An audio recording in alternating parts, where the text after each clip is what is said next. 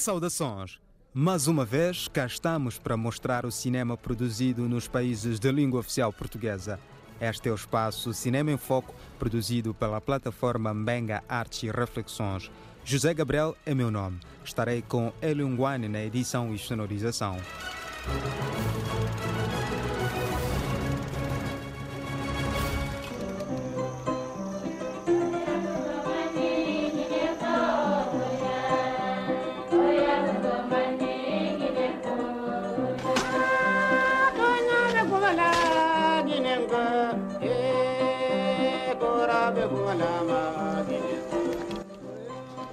Rumamos agora para Guiné-Bissau, onde vamos conhecer o Murto Nega, o primeiro filme realizado por um guinense, Flora Gomes. A longa-metragem é também o primeiro filme da Guiné-Bissau independente.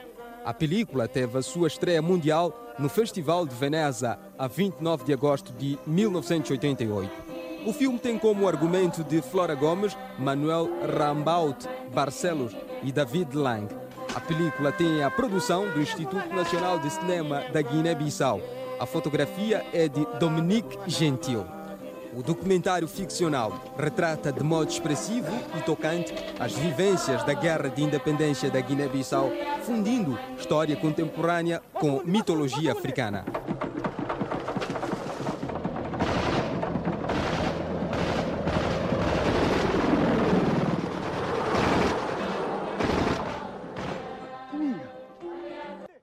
Estamos no ano de 1973. Diminga acompanha um grupo de guerrilheiros camuflados que, no meio do mato, percorre os trilhos usados para levar abastecimento de Conakry para a frente de combate onde luta o seu marido, Saco. Dá-se conta que o país que atravessa é terra queimada. Há morte por todo lado, mas a esperança mantém-na bem viva. No acampamento onde Saco se encontra, mal tem tempo para estar com ele. Progride a luta dos revoltosos. A certeza da vitória comanda.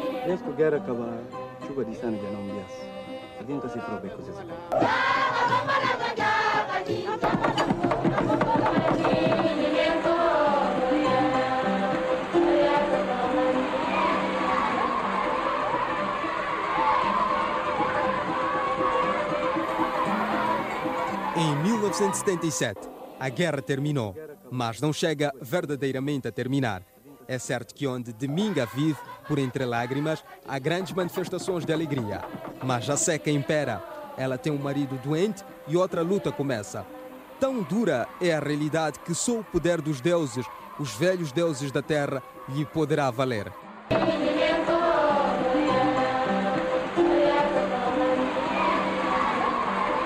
O filme, nas palavras do seu autor, é uma parábola africana. Conquistada a independência das colônias e eliminado o colonialismo português, a questão que se levanta é a África do século XXI. Uma África. É isso que Flora Gomes insinua: que a África não será sem as suas crenças, os seus mitos, a sua filosofia, a sua cultura.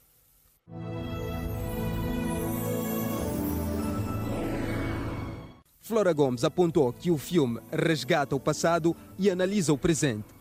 Repara que, conquistada a independência das colônias e eliminado o colonialismo português, a questão que se levanta em África são os problemas atuais que perigam o futuro melhor.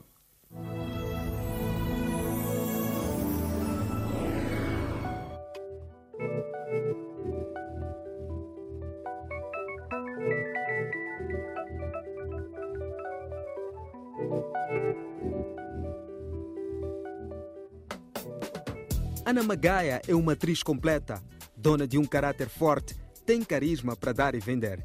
Simples, não necessita de muito para ser feliz. Basta-lhe saber que há luz lá fora. Se não há, abre um sorriso e o dia fica iluminado.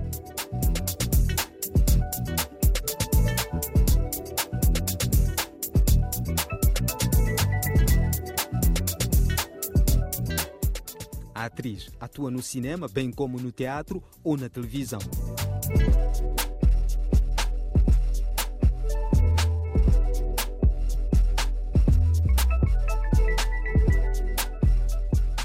No cinema, participou em 1985 no filme O Tempo dos Leopardos, considerada por muitos a primeira longa-metragem de ficção rodada em Moçambique. No mesmo ano, deu as caras no documentário Caringana wa Caringana de Mário Boneto.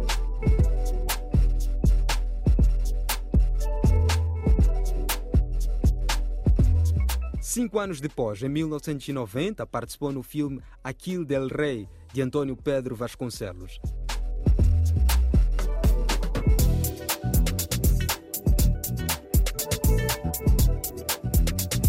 Em 2002, atuou no filme O Gotejar da Luz, de Fernando Vendrell. Um ano depois, participou no filme francês Le Pet du Silence, de Grand Guit.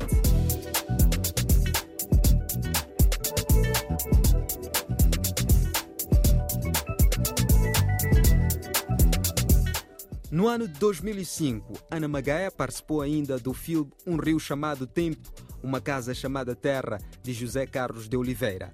A nossa atriz ganhou destaque na longa-metragem adaptação do romance do escritor moçambicano Mia Couto. Falando em adaptações dos livros de Mia Couto, Ana Magaia participou em 2007 no filme Terra Sonâmbula, de Teresa Prata.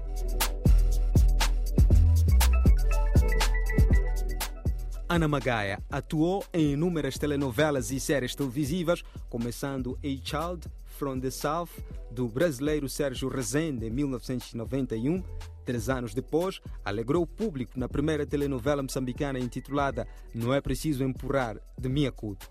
Participou em Recursos e Vida, uma série sobre o meio ambiente da televisão de Moçambique, em parceria com a União Mundial para a Natureza, e em muitos projetos.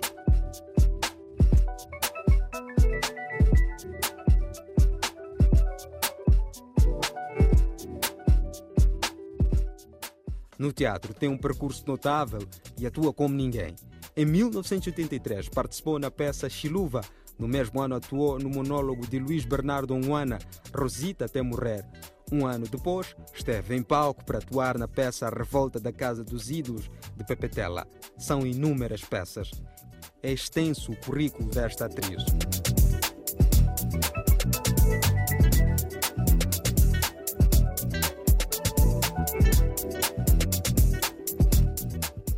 Além da representação, trabalhou também como diretora de casting no Africa Dreaming, uma série de seis curtas-metragens em vários países da África em 1997 e Terra Sonâmbula de Teresa Prata em 2007. Foi assistente de realização dos filmes A Voz dos Dugongos, de Jaime Campos, em 2001, O Gotejar da Luz, de Fernando Vendrell, em 2002 e Blood Diamond, de Edward Zwick, em 2006.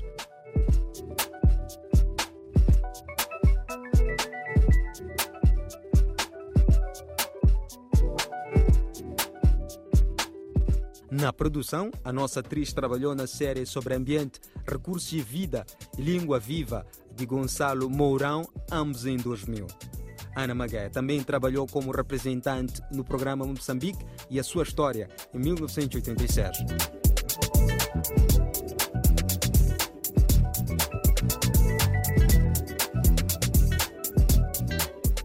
Percurso de Ana Magaia foi e continua sendo inspiração para muitos seguidores das artes cênicas.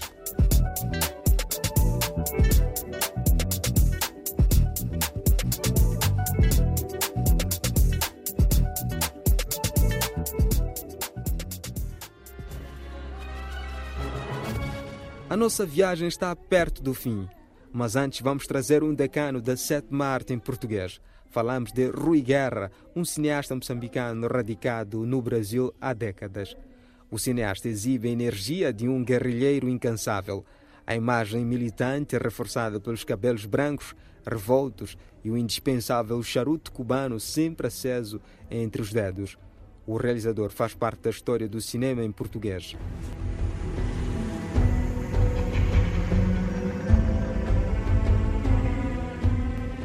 Rui Guerra é o tipo de autor com o qual a cultura cinematográfica contemporânea parece ter cada vez mais problemas. Não se pode identificá-lo de maneira nacional, cultural nem estética. Treinado na França, Guerra é um cineasta de sucesso internacional que trabalhou principalmente no Brasil, nos clássicos do cinema novo. Falamos dos filmes Os Fuzis de 1964 e Os Deuses e os Mortos de 1970. Licença, me desculpe, tem um caixote vazio. Não queria enterrar ela assim.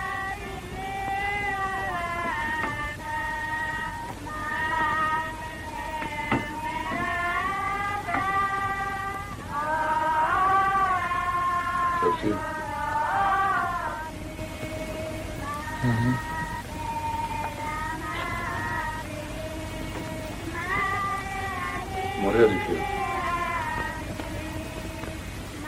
Tinha mais comida.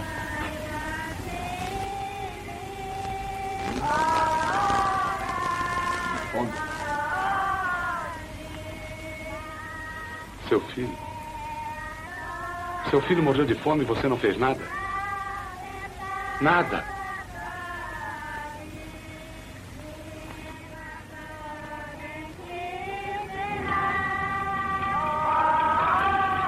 E eles estão levando toda a comida, seu covarde! Covarde!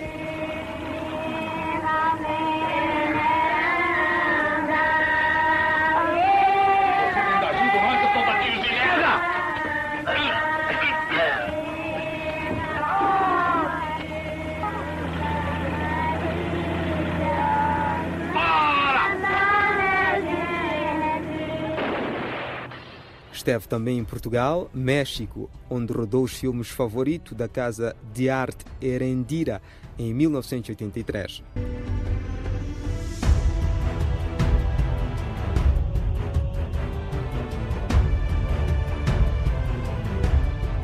Depois da independência de Moçambique, regressou à sua terra-mãe, onde esteve em projetos de impulso da sétima arte.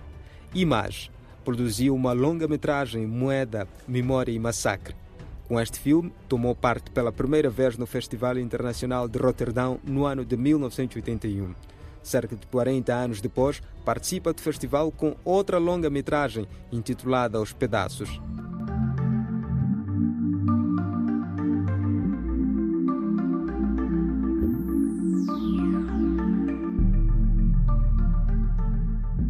Sempre experimentando estilos novos, o realizador mais uma vez conseguiu inovar. Em pedaços é trazida a história da relação da paranoia de um homem que vive secretamente com duas mulheres, ambas chamadas Ana em países diferentes, mas em casas idênticas, separadas por um oceano. Sua paz acaba quando ele recebe um bilhete com uma ameaça assinado A, o que deflagra uma suspeita sobre seus dois amores.